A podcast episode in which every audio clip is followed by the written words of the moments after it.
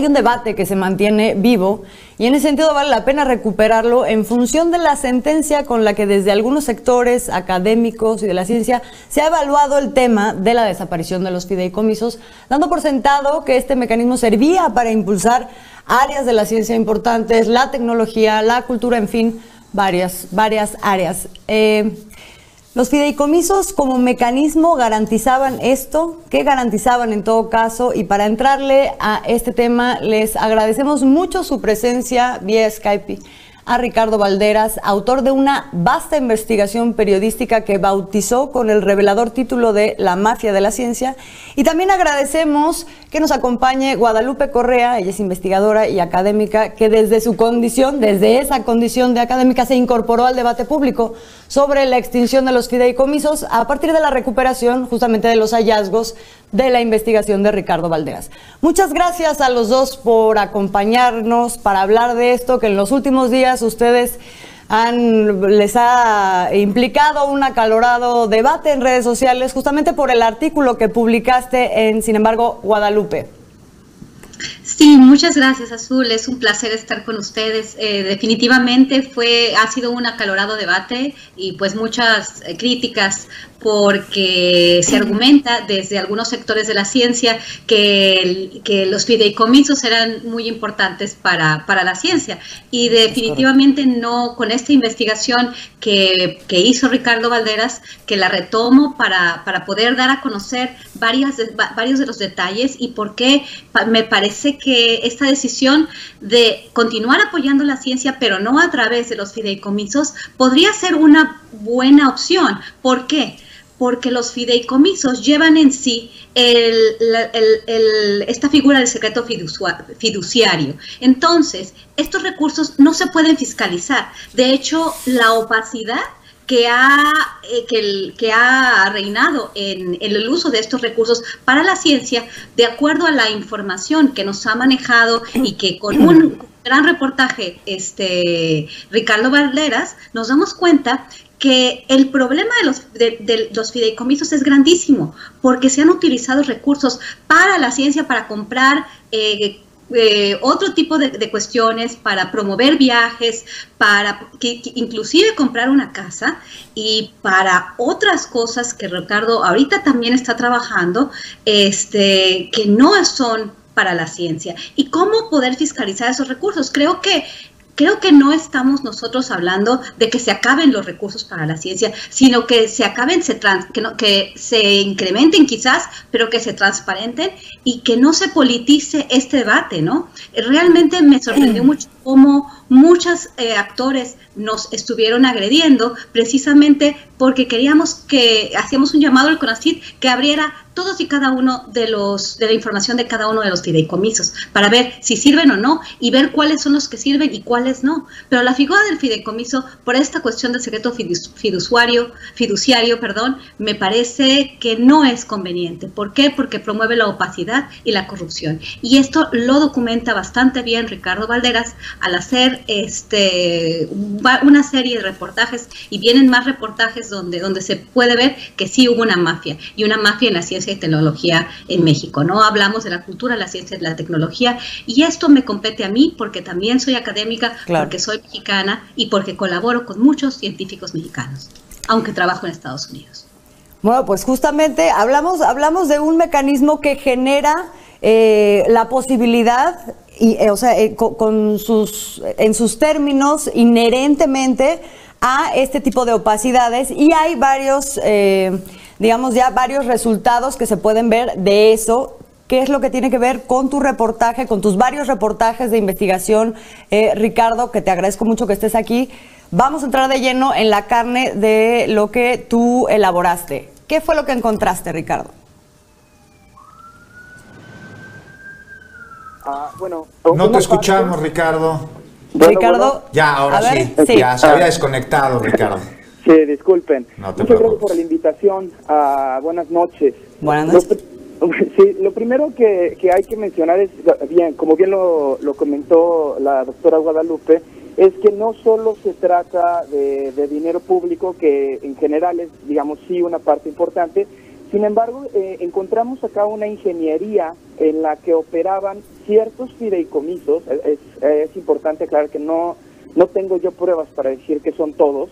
Ah, se analizaron en un, total de, de 70 fideicomisos, de los cuales yo fui encontrando algunas anomalías. Las más relevantes fueron ah, encapsuladas en este proyecto de la mafia de la ciencia que consta de siete reportajes que van narrando cómo, por ejemplo, académicos de la Universidad de Sonora, después del derrame del lixiviado de, de, cobre, uh, lixiviado tóxico, en el, en el río Sonora, eh, estuvieron hablando a favor de la empresa Grupo México de Jamal Larrea, uh, pues para, digamos, hacer una especie de greenwashing. Uh, también encontramos, por ejemplo, en las regiones de Yucatán, cómo se estuvo impulsando la generación de semillas genéticamente modificadas, o, mejor ah, conocidas como transgénicos, ah, haciendo uso de dinero público, ah, evidentemente favoreciendo a transnacionales como Monsanto. Asimismo, encontramos la contratación de una empresa que aparece y desaparece, tiene muy pocos contratos con el gobierno federal y fue utilizada bajo el argumento de que iba a realizar los boletines de CONACYT, durante tres años y por esto se lleva 82 millones de pesos y sucesivamente hablando. El caso específico de, del, de la casa de la que habla Guadalupe Correa y, de los fondos, se trata del Foro Científico y Tecnológico que surge como una AFE. Ah, ¿qué, ¿Qué ocurre aquí? La, la ley de ciencia y tecnología, cuando se elabora, estipulaba que debía de existir un foro pero en ninguna parte del articulado legal decía que este foro debía de ser un ente privado. ¿Qué es un ente privado? Es decir, no funcionaba como el, como el INE, como una, como un paraestatal, es decir, no era una herramienta del Estado, sino un contrato entre particulares, evidentemente académicos, que configuran una organización civil sin fines de lucro y aprovechando, ah, digamos, ese espacio en la ley, Ah, reciben los fondos, porque además hay que decir lo que ellos estaban en el poder cuando se construye todo esto, y ocupan el espacio recién creado por la Ley de Ciencia y Tecnología.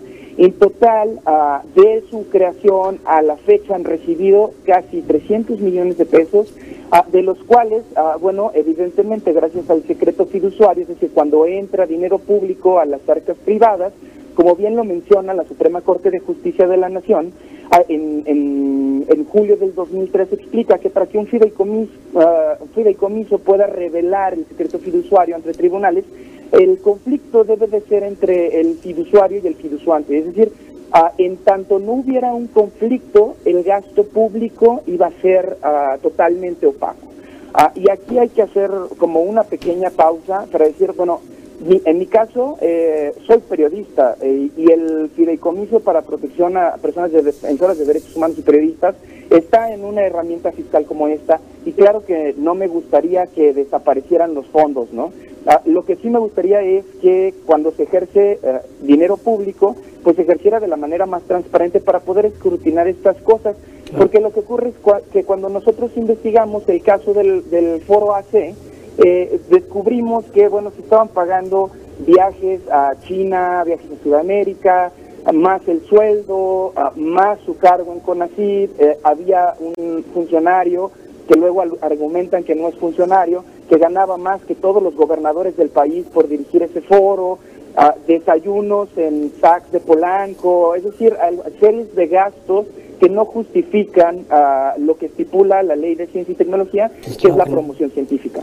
Oye, Ricardo, y justo sobre esto, lo de foro, más de 287 millones de pesos, Ricardo, pero, y además del CONACYT, pero ¿cómo es que fueron adjudicados? ¿Quiénes forman parte de este foro del, Fondo Consultivo de Ciencia y Tecnología? ¿A dónde más fue a parar el dinero? Es decir, ¿cómo se llevó a cabo esta triangulación de recursos? Bueno, este, este aparato financiero ocurre desde su constitución, es decir, cada uno de, de los y las directoras del Foro Consultivo Científico y Tecnológico AC, que hay que decir que es la AC y no el que estipula la ley, ah, fue a través de los consejos de ciencia que dependen del CONACYT, que ellos, como parte de, de, estos consejos o como funcionarios públicos en, en calidad de, tomadores de decisiones, ah, ¿me escucho? Sí, Sí, sí. En calidad de, tomadores de decisiones, estaban eh, enviando este dinero. El ejemplo, digamos, más tangible es el de Julia Tagüeña, que es la última directora del foro consultivo, que ella como, ah, digamos, predirectora o administradora autoriza con firma, puño en letra los fondos del siguiente año cuando ella después que en la entrevista explica que ella no sabía que iba a dirigir el foro, pero bueno, ella sí autorizó los fondos con los que ella operó. Es decir, tenían, eran jueces y partes de cómo se gastaba este dinero. Con sus puestos en Conacida aprobaban lo mandaban al foro y posteriormente ocupaban algún cargo directo o indirecto, porque no solo ocurría de esta manera, es decir, también la ley de ciencia y tecnología faculta para contrataciones que, que no son, ah, digamos, para el, el, uso regular administrativo del foro, sino de algún evento público, de alguna asesoría, y varios de ellos, que es el caso de, de Adriana, Adriana Guerra, que era la administradora, se autocontrataban para elevar sus percepciones. Pues ahí está, ¿no? Ahí está clarísimo. Ellos mismos se autorizaban los préstamos a sus propias organizaciones. Terrible lo que sucedía aquí. Otro dato interesantísimo es que se ubicó a varios de, los directores del Foro Científico y Tecnológico, Foro Consultivo, a, como grandes aliados del PRI y del PAN y del PRD, por ejemplo, a Fernández Saya, se le vio compartiendo plumas con, eh, con Lozoya, con eh, Enrique Ochoa, para, digamos, avalar el, el, paquete de las reformas estructurales, es decir, el Pacto por México. Fernández Saya, el director, a quien además adjudican el dinero donde supuestamente ellos consiguen para comprar la casa que ahora es de la AC, porque aquí ocurre otra desviación de la narrativa, es decir, él como director apoya la reforma energética, y supuestamente a través de investigaciones que hizo por el desastre de minero en Paz de Conchos, consigue dinero para comprar una casa, pero luego no lo reporta y este dinero, como se compra a través de la AC, que es un ente privado, no hace valer el artículo, me parece, 136, que estipula que todos los bienes que se adquieran a través de este tipo de fondos sean bienes del Estado y terminan en manos de un particular. Es decir, ahora mismo la casa que tienen en Coyoacán es del dueño de la ACE. No, es una barbaridad. No, pero además no termina ahí. O sea, cuando se empiezan a recortar esos recursos o intentar regularlos, ahora lo que tenemos es una serie de amparos para no perder esos privilegios privados. Sí, por, sí, por supuesto. Ah, comienza, de hecho, el caso. Nosotros publicamos en, Poder a inicios. Esta es una investigación que tiene un año y medio elaborándose, casi dos ya. Y cuando publicamos, a los pocos meses sale la secretaria María Elena Álvarez Builla a declarar que efectivamente lo que habíamos publicado era real y que estaba como tratando de regular el, suceso, que es ya la segunda parte del reportaje, que es irregulares adquisiciones o, ah, una casa y siete millones de pesos, también tiene ese título, que es eh, el intento por el gobierno o el nuevo gobierno por liquidar esta, digamos, relación nociva entre la iniciativa privada y el Estado y cómo, eh, cómo reaccionan estos académicos que hay que, que hay que decirlo, no solo reaccionaron ah, ante las autoridades, es decir, desde que la doctora Guadalupe Correa ah, publicó su columna, ha, sufrido una serie de ataques que no han descansado hasta las 3 de la mañana acusándola de muchísimas cosas, ¿no? Entonces, es decir, hay, hay una articulación que están intentando defender todos estos beneficios y bueno, justo cuando la, la, directora de CONACID hace estas declaraciones, la, la, coordinadora general o la administradora general, Adriana Guerra, que era la que gana más que los gobernadores de todo el país, inicia un amparo en contra del Estado mexicano y consigue una suspensión que cae curiosamente, porque esto no es que te puedas sentar y hablar con un juez, pero digamos, ah, es, es, es un dato curioso, con el, con el mismo juez que liberó las cuentas de Emilio Lozoya.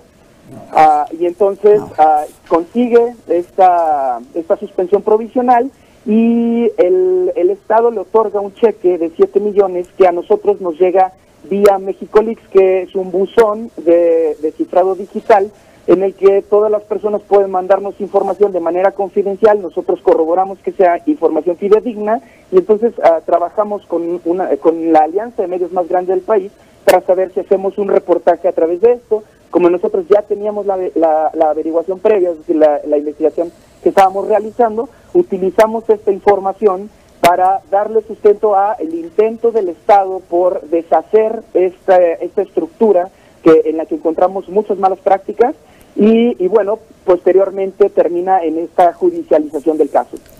Es una barbaridad. A ver, tenemos ya poco tiempo, no nos, no nos daría tiempo de desmenuzar toda la cantidad de información que Ricardo tú pudiste conseguir y no solamente conseguir, sino interpretar, analizar, acomodar. Creo que es una enorme labor. ¿Dónde podemos ver, eh, Ricardo, esta labor que tú hiciste? Bueno, el sitio es la mafia de la ciencia.poderlatam.org también se publicó en la revista Proceso y pueden, ahí está el enlace al, a la serie de reportajes con un resumen o pueden entrar a poderlatam.org que es nuestro nuevo sitio y además está re lindo y pueden ver en proyectos especiales, ahí aparece la mafia de la ciencia.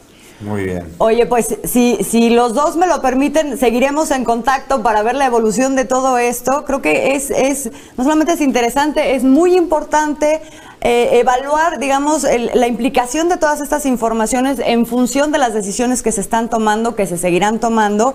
Nada más tendría una pregunta para cerrar. Ricardo, mencionabas, yo no, eh, yo no tengo pruebas de que todos los fideicomisos no funcionen, pero tú analizaste la información de 70 fideicomisos. ¿En los 70 encontraste irregularidades? No, las irregularidades que encontré fue en el, FON, en el FOIN y todas están publicadas en el portal. Estoy trabajando en una serie de otros casos que aún no puedo dar adelanto, okay. pero, pero bueno, lo, lo que nosotros encontramos está ya publicado, es decir, debe de haber casos de éxito y si es necesario sostener un fideicomiso hay que explicar por qué, no, no defender un, un objeto o, o, una herramienta financiera por el simple hecho de que tiene el apellido ciencia y tecnología o periodismo o cualquier buena causa.